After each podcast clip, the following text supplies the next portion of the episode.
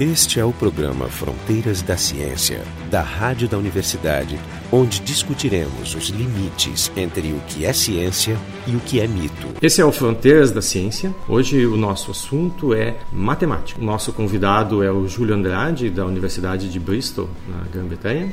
Para conversar com ele, eu, Jefferson Arenzon, do Instituto de Física da URGS. Mais especificamente, nós vamos falar hoje sobre um dos grandes matemáticos do século retrasado, do século XIX, né, que é o Bernard Riemann, que foi aluno de Gauss, fez várias contribuições em diversas áreas. Então, queria começar perguntando para o Júlio assim, quem exatamente foi o Riemann, em quais áreas da matemática ele se sobressaiu e teve uma grande influência. O Riemann foi, na minha visão, pelo menos foi um dos grandes matemáticos, se não o maior de todos os tempos. Ele teve um período de vida muito curto, na verdade, ele viveu só 39 anos, nasceu em 1826 e morreu em 1866. De que, que ele morreu? Acredito que foi tuberculose, né? Ele, desde criança, desde cedo, ele teve uma, uma saúde muito debilitada. Ele sempre foi uma criança muito tímida, difícil de fazer amigos, contatos, e daí logo cedo também ele perdeu mãe, depois o pai e perdeu também irmãos, então ele teve uma, uma, uma, uma vida difícil, né? Complicado. Mas o Riemann ele entra na, na, na história da matemática como um, um, revolucionador, né? A matemática até então, antes, antes do Riemann, antes do, dos professores do Riemann, antes de, por exemplo, Dirichlet, que foi um, um um tutor do Riemann. A matemática era vista como se fosse algo uma, uma, tinha uma visão mais computacional, uma visão mais algorítmica, aquela antes com o cálculo diferencial integral de Newton, do Leibniz e um pouco o trabalho do Weierstrass também. Então era visto mais como uma, uma parte mais computacional algorítmica. Então você tinha uma fórmula e a ideia era só calcular a fórmula, encontrar os zeros da fórmula, ou era algo uma, mais mecânico. Assim. Algo mecânico, né? E foi então que nessa época que o, a época do Riemann, Dirichlet e, esse pessoal que estava em, torno ali do Riemann, eles mudam a matemática para algo mais conceitual, né? Então o Riemann ele vem, então ele muda a matemática, de, abandona essa parte de cálculos mecânicos, computacionais e, e vai para a parte que é a parte mais conceitual, né? O Riemann também ele era conhecido por ter uma grande intuição. A, a, intuição de Riemann era extremamente poderosa. Então ele tinha uma intuição, por exemplo, quando ele olhava para problemas em geometria, a intuição dele era extremamente fenomenal. Ele, não há nenhum caso que eu acredito que ele tenha errado quando ele usou a, intuição. Ele claro, era... depois envolve uma segunda etapa. O trabalho do matemático ele tem que ser, tem que, tudo tem que vir embalado para presente, né? Ou seja, sem a demonstração formal. Correto, correto. Né? A, validade. Claro, existem várias conjecturas que podem ser feitas e acho que faz parte do trabalho matemático deixar conjecturas. Tem pessoas que são famosas por deixarem conjecturas e não por serem grandes demonstradores. É, exato. Eu acredito assim, alguns matemáticos se movem muito rápido, sem muito cuidado, né? Então eles vão fazendo conjecturas e trabalhos, deixando lacunas em seus trabalhos. Essa é uma discussão interessante também, porque existem pessoas com um talento de visualização, elas enxergam essas coisas. É natural, as pessoas enxergam a solução de uma maneira intuitiva. E claro, depois tem o, o processo mais duro de chegar a essa solução. Mas essa visualização em física acontece bastante também. Acredito que é. acontece mais em física. Não é de é. se espantar, porque o, o interesse de Riemann, no começo ele, ele era realmente um, um, focado em matemática, mas depois que ele terminou a graduação, ele, ele ele voltou a atenção dele para a física. O, o, grande amor da vida do Riemann não foi, não era matemática. Ele tinha grandes interesses em física, né? É tanto que acho que foi o, o Bertrand Russell que disse que ele é, uh, logicamente, ele é o antecessor do Einstein, né? Pela contribuição dele a geometria. Sim, exato, né? A então, é, exato. Quer dizer, sem o Riemann teria sido muito complicado para o Einstein ter feito a relatividade geral. Né? É, o Einstein, quando desenvolve a sua teoria, ele vê que todo o framework de matemática já havia sido desenvolvido, que era a geometria riemanniana, né? a geometria que o Riemann havia desenvolvido. Já estava pronto, era só, foi só o Einstein colocar a teoria dele sobre esse, esse framework. Então, só para contextualizar assim, o, o que, que muda da, da, geometria que existia até, até Riemann, que é o que se chama de geometria euclidiana, uhum. né? o, o que, que mudou para a geometria não euclidiana, em termos gerais? Sim, então, então, em termos gerais, a ideia é a seguinte: existe o, postulado das paralelas, né? Então, dado duas retas que são paralelas, diz que elas nunca vão se encontrar. O que muda é que, para Riemann, e inclusive Gauss, Riemann, Lobachevsky, Bolar, esse pessoal que desenvolve a geometria, que são conhecidos como geometrias não euclidianas, eles abandonam esse postulado das paralelas e eles incluem outros, outras regras, né? outros axiomas e fazem uma geometria então em cima desses outros axiomas. Então, por exemplo, vem a ideia então, por exemplo, de você estudar um espaço que é curvo. Por exemplo, o espaço onde as paralelas agora se encontram. Algo que nós. Acho que para visualizar, tu pode tentar desenhar retas paralelas em cima de, um, de uma esfera, por exemplo. Por exemplo, é, é. você, exemplo, é. Você, pode, você, pode, pegar um balão, desenhar um triângulo e daí encher o balão, né? Você vai Isso. ver que o triângulo. Essas propriedades que a gente estuda na escola não são dadas como autoevidentes. Né? Por exemplo, a soma dos ângulos de um triângulo vale 180 graus. Isso vale numa geometria específica, que é a geometria euclidiana, uhum. que pode ser uma aproximação para o nosso mundo cotidiano bastante boa. Correto. É, mas a gente, quando sai dessa, dessa escala da, da nossa vida, vai para tentar estudar, por exemplo, o comportamento do espaço, do tempo, essa geometria já não, não funciona mais. O, o Lobachevsky e o Riemann são contemporâneos? Quem, quem, quem fez a proposta eu acho que uh, os, o russo, acho que o Lobachevsky, ele, ele deu início a, a abandonar os postulados da, da geometria, abandonar o postulado das paralelas. Ele, inclusive, enviou os trabalhos dele para Gauss, e Gauss falou: Não, eu já pensei sobre isso. Então, acho que houve um atraso na publicação, no, na, na, divulgação das ideias do Lobachevsky. O que o Riemann faz é um pouco mais profundo, porque o Riemann ele apresenta novas nuances, novas tecnologias, tensor métrico, curvatura, são conceitos mais abstratos, mais, mais profundos, né? Mas assim, a, é o Riemann que envelopa tudo, né? Então ele pega tudo a parte que o Gauss havia desenvolvido, Lobachevsky, Bolai, é, tem o seu ápice em Riemann, né? Por isso então, que leva o nome dele. Isso, por isso que leva a geometria riemanniana, né? Tem o seu ápice nele. E em que outras áreas da matemática ele teve influência? É, o Riemann teve influência em, diversas áreas da matemática. Ele começa estudando a parte de funções de variáveis complexas, né? Que são, por exemplo, você aprende em escola o que, é um número complexo. Então, o que, que, ele faz? Ele estuda funções que dependem de um, desse número complexo. E ele estudou então essa parte de análise. Ele tem influências, por exemplo, em área de análise, topologia, que são parte que estuda espaços, e geometria, geometria riemanniana. Tem, inclusive, dá, dá início, começa ali a parte de geometria algébrica. E teoria dos números também, né? Que foi ele onde ele escreveu um único artigo em, sobre a parte de teoria dos números. Mas... Uma definição de teoria dos números, o que seria? Basicamente, a teoria dos números é, um, é uma área da matemática que se preocupa em estudar os números inteiros e propriedade desses números. Então, os números que nós contamos, desde cedo, o número 1, 2, 3, 4, 5, como Gauss havia dito, né? A teoria dos números é a rainha da matemática. Porque acho que para a pessoa que está fora do contexto de pesquisa, em particular do contexto de pesquisa em matemática, não é muito evidente que isso seja uma área onde se possa obter novos resultados. Porque diz, bom, números, números racionais, números inteiros, 1, 2, 3, 4, assim, que falta descobrir? São os grandes problemas que existem ainda para a teoria, teoria, dos números. Existem diversos problemas, mas eu acredito que você tem razão, né? Por exemplo, você olha assim os números 1, 2, 3, 4, o que, que há para descobrir mais sobre esses números, né? Então eu posso começar falando primeiro sobre o que é um número primo, então talvez isso clarifique um pouco para o ouvinte.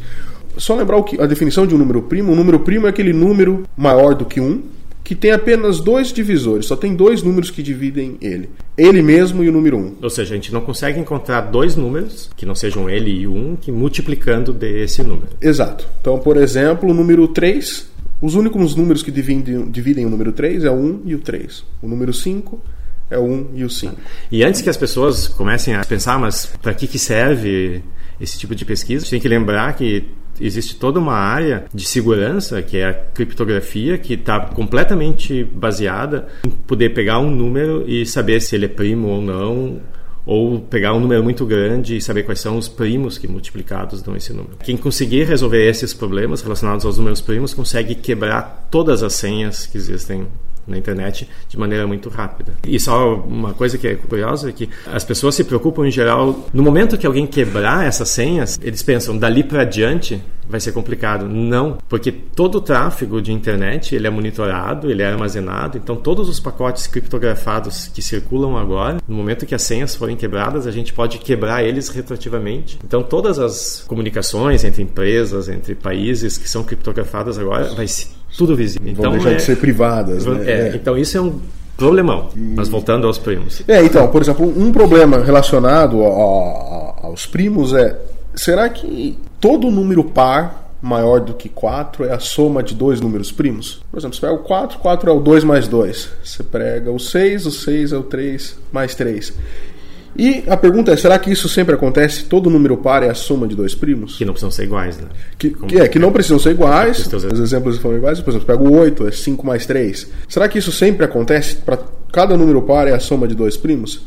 E a resposta é: nós não sabemos assim, foi testado, eu acredito que se eu não me engano, são, foi testado a 100 trilhões, de, os 100 primeiros trilhões de números pares, e isso é verdade, mas, mas tem um momento a gente não sabe se isso é verdade para todos. Isso é essa conjectura? Isso é conhecido como conjectura de Goldbach. Então é então um exemplo de um problema super simples de, de dizer para qualquer... Esse é um dos problemas listados pelo Hilbert ou, ou é posterior? O Hilbert toca no, no, no, sobre problemas em teoria dos números, mas não especificamente nesse, né? Mas esse problema ele é um problema antigo, desde a época de Euler, De, por volta de 1750. E não se está perto de uma demonstração? Não, ainda acredito que não. Porque em matemática, como em outras áreas da, da, da ciência, a demonstração não é que a gente não tem a menor ideia e de repente aparece uma demonstração. É, pelo menos em alguns casos, as demonstrações elas são construídas aos poucos, se desenvolvem técnicas e né, o teorema de Fermat foi um caso. Sim.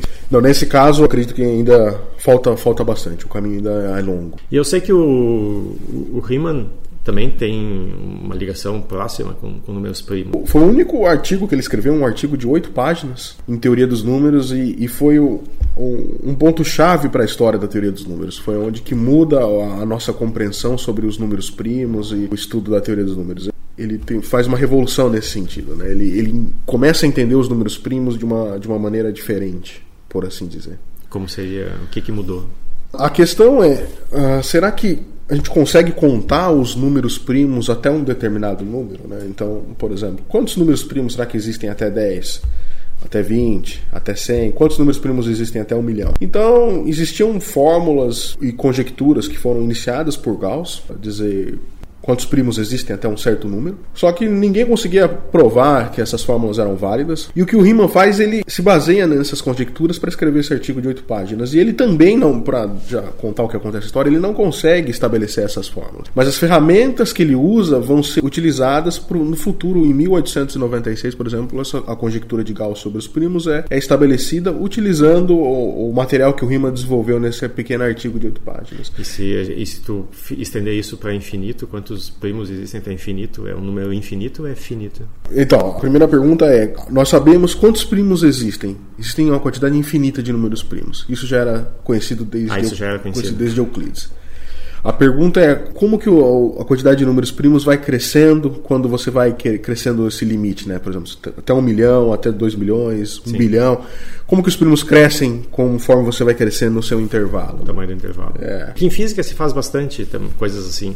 Né? A gente faz, por exemplo, se usa muito hoje em dia simulação. E a simulação, ela é para um sistema, por definição, finito. Então, consegue simular um sistema infinito. Uhum. Pelo menos em áreas como termodinâmica, mecânica estatística, a gente trata um limite onde, embora não seja matematicamente infinito, 10 na 23, para os físicos é infinito. Já é o bastante. Então, as teorias, quando elas são feitas, o limite infinito ele é feito né, analiticamente. Então, o que tu precisa é como é que o teu sistema simulado, como é que aquelas propriedades que tu observa para um sistema infinito, como é que elas escalam uhum. né, à medida que o teu tamanho cresce. Se tu quiser comparar com uma teoria que é feita por infinito, uhum. né, então tu precisa saber como as coisas escalam. Então, tem toda uma área da física para saber estudar como escalar escalar com o tamanho do sistema ou com o tamanho do intervalo. certo, é o... correto. Então, nesse artigo de oito páginas, então, o Riemann ele introduz uma função que é conhecida como a função zeta de Riemann, que é a, principal ferramenta que muda a história da teoria dos números, né? Essa função. Pelo que eu sei, é uma função que já existia e que, na verdade, o que ele fez foi generalizar uma função introduzida pelo Euler. Perfeito, isso. Ah. Já, essa função já era conhecida por Euler, e Euler já havia estudado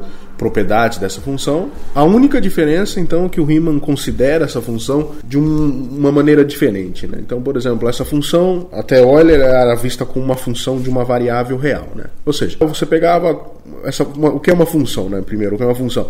Uma função nada mais é um objeto que transforma, para nós aqui, é um objeto que transforma números em outros números. Então você coloca o, o número de entrada, você colocava um número real, por exemplo, 1, 2, 3, 1.5, é uma fração, um raiz quadrada de 2, você coloca um número real e você tem como saída um outro número real. É, exemplos simples, né? Funções tipo seno, cosseno, logaritmo, exponencial. É, x quadrado, por Isso. exemplo. É, x, x é. mesmo. É, é, próprio x. Você coloca um número e obtém outro número. O que o Riemann faz, ele olha essa mesma função de Euler e ao invés de colocar uma, como entrada um número real, ele coloca um número complexo. Né? Essa foi a, a grande sacada do Riemann. E ele tinha uma motivação, assim, ele esperava encontrar uma coisa?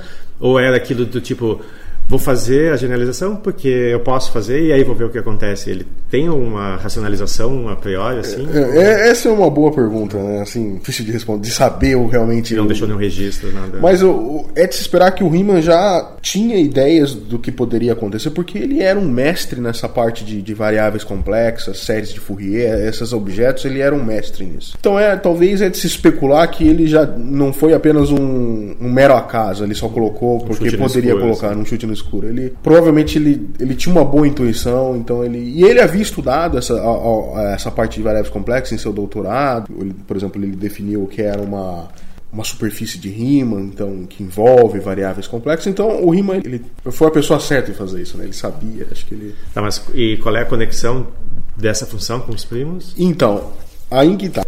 A conexão segue da seguinte maneira: toda função, para o matemático, existem coisas que são importantes de uma função, e uma delas é estudar os zeros dessa função, ou as raízes dessa função.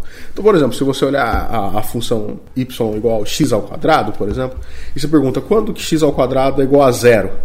Isso só acontece quando o x for zero. x quadrado é igual a zero só quando x é igual a zero. A conexão com a função zeta de Riemann vem dessa analogia os, função zeta de Riemann e os primos vem dessa analogia. A nossa preocupação é saber onde estão os zeros, as raízes dessa função zeta de Riemann. Que número que eu coloco na função zeta que ela é igual a zero. E se a gente souber onde estão esses zeros da função zeta de Riemann, a nossa compreensão sobre o mundo dos números primos melhora. Essa é basicamente a, a ideia por trás da, da conexão entre os primos e a função zeta. Essa existe alguma aplicação dessa função que não seja em teoria de números?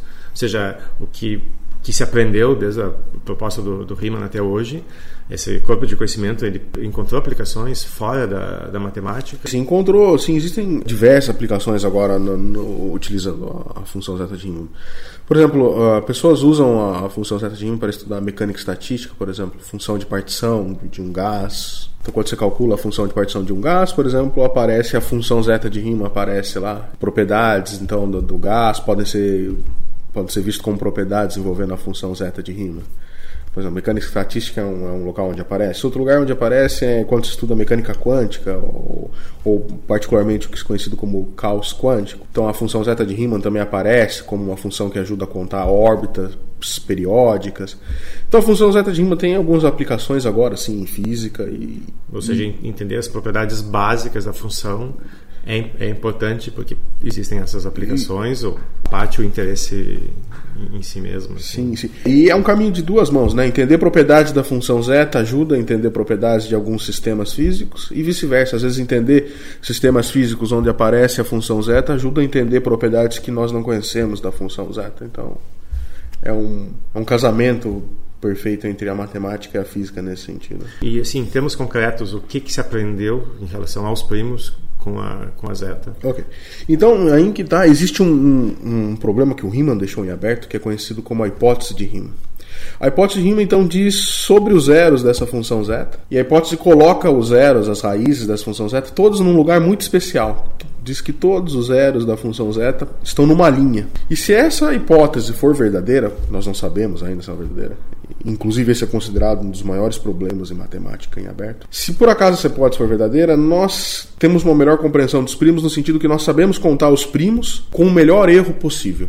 Claro, a gente estima os primos, mas a gente estima, sempre quando a gente estima, a gente tem um erro. Mas se a hipótese de rima for verdadeira, esse erro é o melhor possível. As raízes são todas imaginárias ou tem raízes reais também? A função zeta possui raízes reais, que são conhecidas como zeros triviais. Esses não influenciam sobre a distribuição dos primos. São as raízes imaginárias que têm um papel com a relação com os primos. Então as, essas raízes triviais elas não precisam estar na mesma reta. Não, não. São só as não triviais, que são as imaginárias. Bom, claro, senão seria só uma, né? É. Então daí o que acontece é que toda a, a hipótese de Riemann diz que todos os zeros não triviais, ou seja, todas as raízes imaginárias estão nessa reta igual a meio. E o, o número de raízes é contável? Sim, o número de raízes é contável. Você consegue. Bom, infinito, prim... mas contável. Ou... Primeiro, primeiro tem um, um, teorema que foi provado por Hardy, um matemático britânico, provou que existem primeiro que existem infinitos zeros na linha. Se ele conseguiu provar. Bom, mas dizer que existem infinitos zeros na linha não é estabelecer a verdade, porque pode ser que existam infinitos na linha, mas existe um fora. Então Sim. isso falsifica a hipótese de rima. Mas existem infinitos zeros na linha. E nós sabemos contar como esses zeros crescem nessa linha. Isso nós sabemos fazer.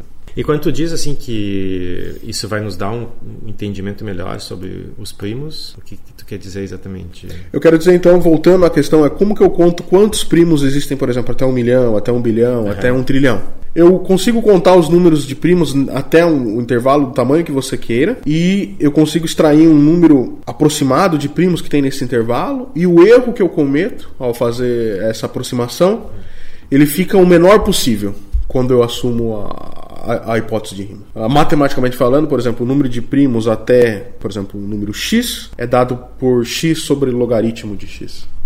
E o erro que eu cometo é o menor possível se eu assumo a hipótese de rima. E a, e a demonstração, qual é o, em que pé está hoje? Essa é uma boa pergunta. Hoje, é, Existem algumas tentativas de. algumas, eu até diria, algumas filosofias que podem nos dizer um caminho para demonstrar a hipótese de rima, mas ainda elas são muito recentes, muito são recém-nascidas, então não dá para dizer se elas vão funcionar ou não.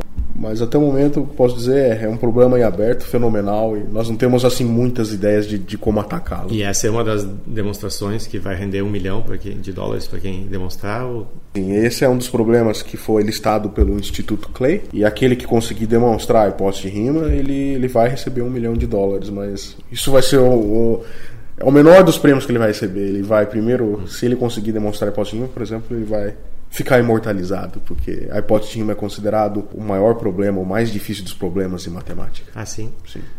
E... Por grandes matemáticos, ele é considerado o problema mais difícil de toda a matemática. Do ponto de vista técnico, assim, porque o, o teorema de Fermat é considerado muito difícil, ou não?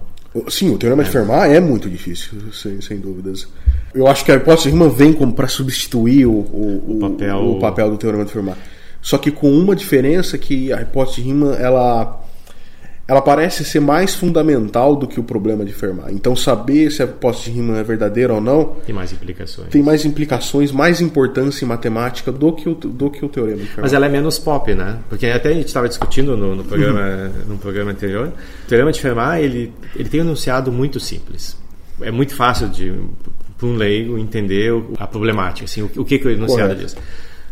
Hipótese de Riemann já é mais complicado, envolve números não reais. Exato. Né? Eu então... acho que uma das razões é essa, né? Acho que uma das razões por a hipótese de Riemann não ser um, um problema tão pop, conhecido pelo público em geral, é, é, o fato de você não conseguir facilmente dizer o que é a hipótese de Riemann. Você precisa pelo menos ter um certo background em matemática para entender. Não que seja o problema mais difícil de entender, existem problemas muito mais complicados, mas ela não é da facilidade, por exemplo, do, do, do teorema de Fermat. E não tem aquela, aquela mística, né? Porque o teorema de Fermat ele também ficou famoso pela nota que o Fermat deixou na margem do livro, dizendo: olha, achei uma demonstração simples, mas que não entra nessa margem, então vou fazer em outro momento. Não, e, e nunca mais fez. Isso é, é. estou de acordo. Não, não, existe, não, não existe uma história de. O, o Riemann chegou a, a fazer alguma tentativa de demonstração? Sim, sim. No, no, próprio artigo de oito páginas, ele diz precisamente com as palavras, né? Eu calculei os primeiros zeros da, da função zeta e vejo que todos caem na, na, na linha igual a meio. Após tentar provar que todos estão na linha igual a meio, eu, vi, eu não consigo provar, mas eu vejo que isso não é importante para o meu trabalho até o momento, então eu vou deixar isso de lado. E ele não percebeu que ele deixou de lado o que viria a se tornar uma, o problema mais difícil da matemática. E ele perdeu a chance de ter dito: Eu achei uma demonstração simples, mas não vou deixar. Esse é. artigo é muito pequeno. É, né? ele, ele não disse isso. Mas existe uma história engraçada envolvendo o próprio matemático Hardy.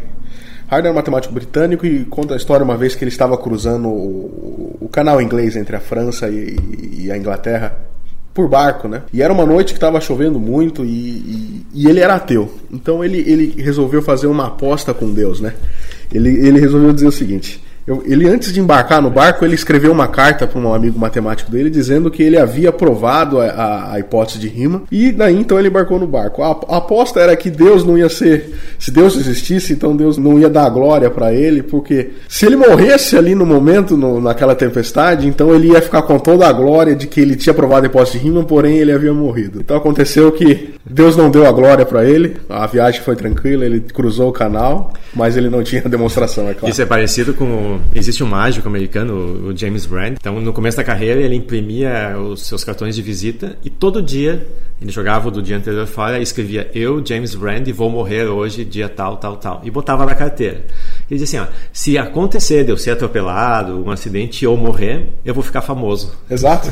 foi exatamente o que Hardy fez. O, o Hardy não foi, não era o Hardy que, que era conhecido como a grande descoberta dele era aquele matemático indiano. Isso. Diziam, né? Ramanujan. É o Ramanujan. A principal descoberta do Hardy foi o Ramanujan. Foi, ou ele mesmo dizia, não me lembro. Eu, eu acredito é. que sim, né? O Ramanujan foi, foi, foi uma grande foi a descoberta dele e Hardy ajudou muito o Ramanuja. E, sim, sim, sim, foi Inclusive, ah, estão gravando um filme sobre o Ramanuja. Eu, eu, sei porque eu conheço um matemático que é está sendo consultor do filme. Estão gravando um filme sobre o Ramanuja. É interessante, né? Porque a, a matemática, embora não, as pessoas não saibam, mas uh, ultimamente ela tem entrado em várias áreas da, da cultura pop. Por exemplo, o próprio Big Bang Theory tem várias piadas matemáticas, mas esse, esse, é explícito, é visível, mas tem os Simpsons, que tem muitos roteiristas dos Simpsons que eram, são ex-matemáticos, inclusive tem um livro sobre isso, que eles colocam vários elementos escondidos, assim, em segundo plano sim, de, sim. de matemática. Cada episódio tem, sim, tem alguma episódio coisa. Tem alguma né? coisa. Ou, por exemplo, tem o, o outro desenho, o Futurama, que é do mesmo criador dos Simpsons,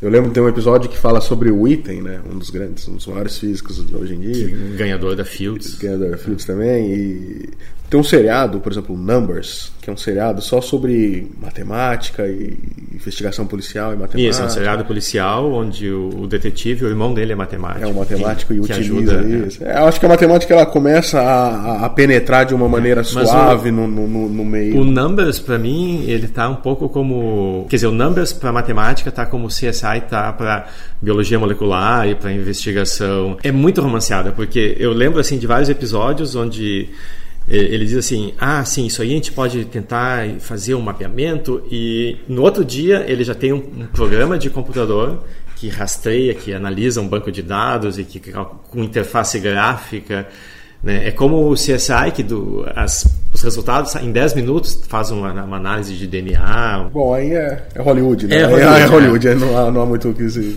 Por lado, quer dizer, do ponto de vista da ciência, da matemática, é bom, né? Porque esse é o tipo de, de programa que, que fascina as crianças e que acaba motivando. Sim, eu acredito que é bom, é bom que as pessoas, pelo menos tem o entendimento que a matemática tem algo a dizer sobre, o, sobre o nosso mundo. O né? papel que o Star Trek fez na, na década de 70, né, não porque era uma descrição realista da conquista espacial, mas porque, ao contrário, era uma descrição fantasiosa e alimentava a fantasia. Então é interessante que tenham esses programas que, que alimentem a fantasia. Tem, tem... Uma coisa que eu achei super interessante do Rima, e isso é pouco conhecido, inclusive dos, é pouco conhecido dos matemáticos, é que um é que ele realmente, a principal área de, de pesquisa e de amor dele era a, a física. Ele não estava interessado em. Mas ele era matemático de ele, formação. Ele era um matemático de formação, mas ele tinha tomado muitos cursos de física durante, em Berlim. E, e uma coisa que eu acho super interessante do Riemann é que ele, ele desenvolveu uma teoria de eletromagnetismo igual o Maxwell desenvolveu, só que, claro, a teoria do Riemann estava errada, não foi a teoria aceita. Mas mais do que isso, o Riemann tem alguns artigos, por exemplo, se você consultar os trabalhos póstumos dele, as obras completas dele, que ele já estava interessado em, em, questões sobre unificação. Ele, ele desenvolvia toda uma teoria sobre uma unificação do eletromagnetismo, a gravitação e a luz. Então você vê como em muito mil, antes, né? em mil, então, ou seja, em 1800 por volta de 1840, 1850, foi mais ou menos essa época que ele voltou mais para física e filosofia, ele já estava pensando sobre o que viria a ser hoje em dia um dos maiores problemas da física, que é encontrar uma teoria de grande, uma grande uma teoria de grande Só para ter uma, uma, ideia, o Einstein tentou fazer a mesma coisa 100 anos depois. 100 anos depois. E o Riemann já havia pensado sobre isso. Ele estava já pensando sobre isso. Então, eu acho isso, por isso que ao meu ver o Riemann foi, se não o maior, um dos maiores matemáticos de, de todos os tempos até, até hoje. Mesmo tendo sido aluno do Gauss. Mesmo tendo sido aluno é. do Gauss, né? Porque aí, aí, complica a comparação. Foi, foi, né? foi, mesmo, mesmo tendo sido aluno do Gauss. E mesmo todos os matemáticos posteriores que vêm após o Riemann, o Riemann ele, ele tinha uma visão muito conceitual e geral da matemática, que é raro disso acontecer. Eu li que boa parte dos manuscritos que ele deixou foram, foram perdidos quando ele morreu. É, grande parte dos manuscritos foram perdidos devido à empregada. A empregada, a empregada da casa do, do Riemann jogou fora os, os manuscritos. Mas ainda sobrou uma, existem as obras completas dele e tem muita coisa ali. E, inclusive tem esse artigo sobre o, onde ele começa a investigar uma maneira de unificar a gravitação, o eletromagnetismo e a luz. Provavelmente ele não teria conseguido nada porque era muito cedo, né? Sim, estava muito cedo. teorias não estavam maduras Não, o não, suficiente. não. pra- Claro, claro, ele não, não- Ele já estava pensando sobre essas coisas, então acho que é um matemático de, de intelecto único. Esse foi o Fronteiras da Ciência. Hoje a gente conversou com o Júlio Andrade, da Universidade de Bristol, sobre o Riemann e suas conjecturas e hipóteses. Para conversar com o Júlio, estava eu aqui, o Jefferson Arenzon, do Departamento de Física da URGS. O programa Fronteiras da Ciência é um projeto do Instituto de Física da URGS, técnica de Gilson de Césaro e direção técnica de Francisco Guazelli.